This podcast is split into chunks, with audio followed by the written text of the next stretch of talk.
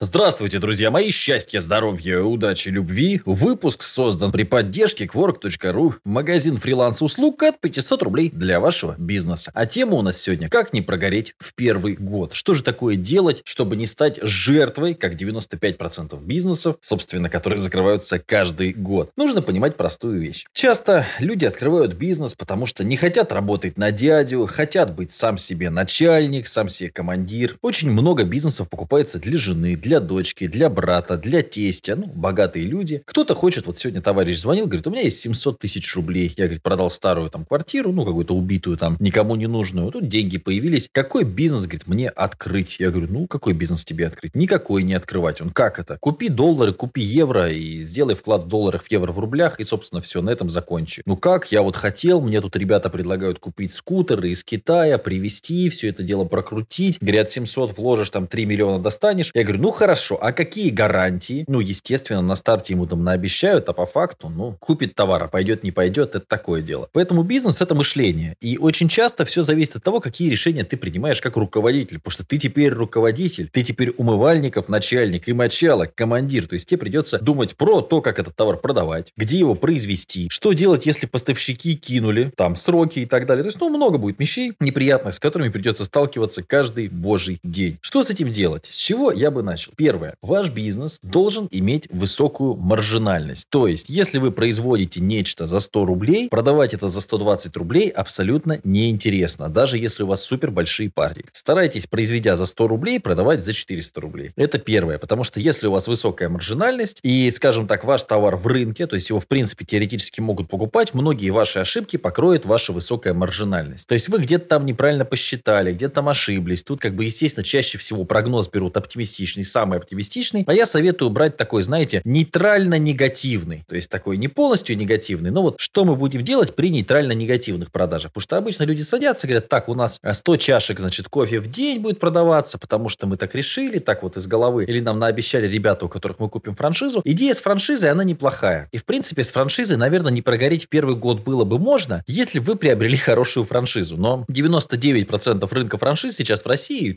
открытая статистика, это мусор. То есть просто человек, у которого плохой фитнес-клуб, ну, мой товарищ, он говорит, я, говорит, сделаю франшизу. Я говорю, подожди, ну у тебя фитнес-клуб минусовой. Он говорит, так я напишу цифры на сайте другие, и все. И пусть в других городах дурачки. Вот две таких уже открыл. Ну, там уже ребята на него хотят в суд подавать, там, так далее. Но у него юридически вроде нормальные договора. Я думаю, что на зону он не уедет. То есть, ну, хотите ли вы делать такой бизнес или бизнес с такими партнерами? Ну, большой вопрос, на мой взгляд. А, наверное, правильно делать бизнес из сферы, где вы специалист. Вот это, мне кажется, наиболее... Вот смотрите, я начал делать YouTube-канал, разобрался, набрал 400 тысяч подписчиков, и после этого начал делать бизнес по продвижению YouTube-каналов. А, ну неплохо звучит. Научился, и имея какие-то стартовые позиции, потому что, конечно, в омут с головой многие. Вот, я возьму кредит на старт бизнеса. У меня есть хороший товарищ Илья Монарх, вот он про кредиты много рассказывает, очень там у него YouTube и везде. И он говорит, что вот кредиты на старт бизнеса это самое страшное, потому что 95% шанс, что ты прогоришь, и ты остался и без денег, еще и в кредите. Очень сложно потом человека из этой ситуации вытаскивать. Ну вот историю рассказал, девочка фитнес-клуб открыла, она продавала абонементов, и все, и разорилась. Ковид, все позакрывалось, ну и сидит теперь, не знает, что делать. Илюха говорит, она ему звонит, говорит, что делать?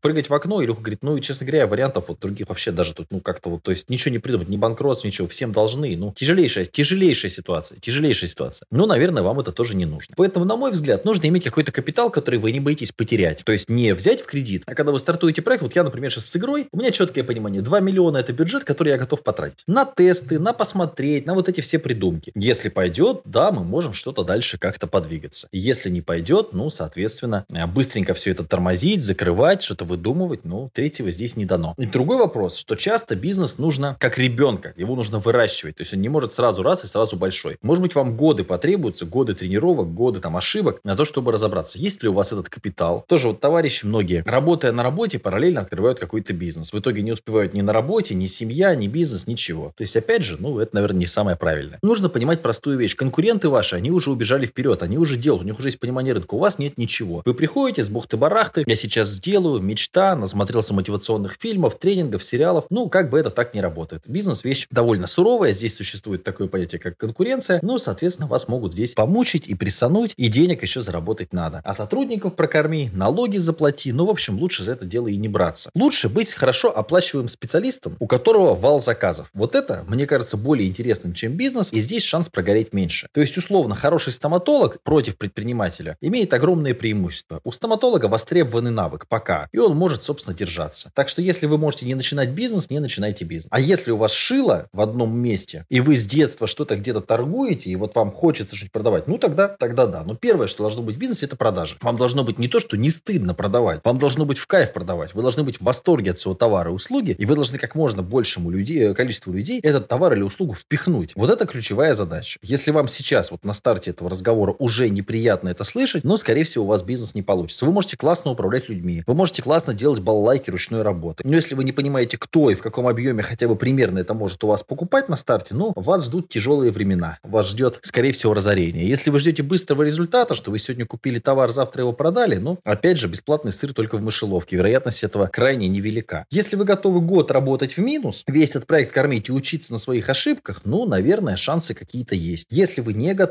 если вы хотите быстрой окупаемости, вот с этими франшизами, возвращаясь к истории, почему франшизы в основном такие, развод лохов, в основном? Ну, потому что люди смотрят цифру. Я вложу 500 тысяч, за год заработаю там 180% годовых. Ну, звучит как план. А потом, оказывается, ремонт, работа, аренда, зарплата, это мы не посчитали, это мы не считали, ну и так далее. И вы выходите не плюс 180, а минус 200% годовых. И уже картинка начинает играть по-другому. Нет, повторюсь, инструментов, которые в коротком промежутке времени могли бы гарантированно принести большой доход.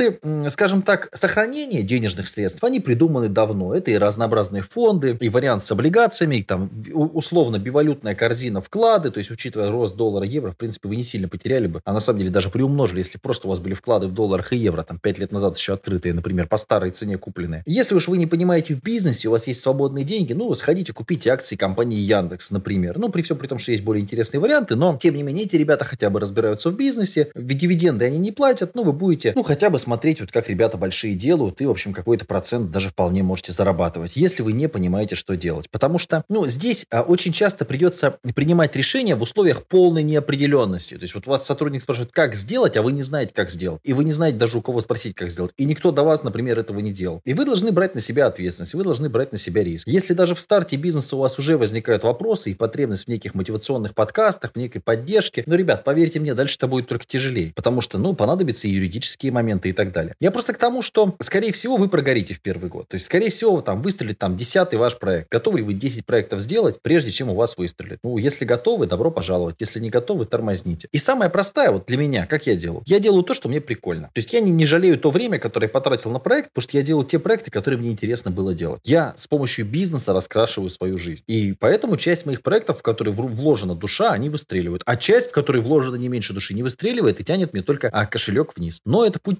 предпринимателя, у вас здесь другого выбора нет и быть не может. Поэтому бизнес это сложно. Я хорошо отношусь к предпринимателям, это соль земли, это лучшие люди планеты, они двигают планету вперед, могу бесконечно какие-то дифирамбы петь, но это просто очень тяжелая игра. Нужно опираться не на эмоции, не на чувства, не на красоту, а тупо на цифры. Цифры говорят о том, что шанс выжить у вас меньше 6%. Готовы ввязываться? Пожалуйста. Лучше, повторюсь, станьте хорошим востребованным работником. Но тут каждому свое.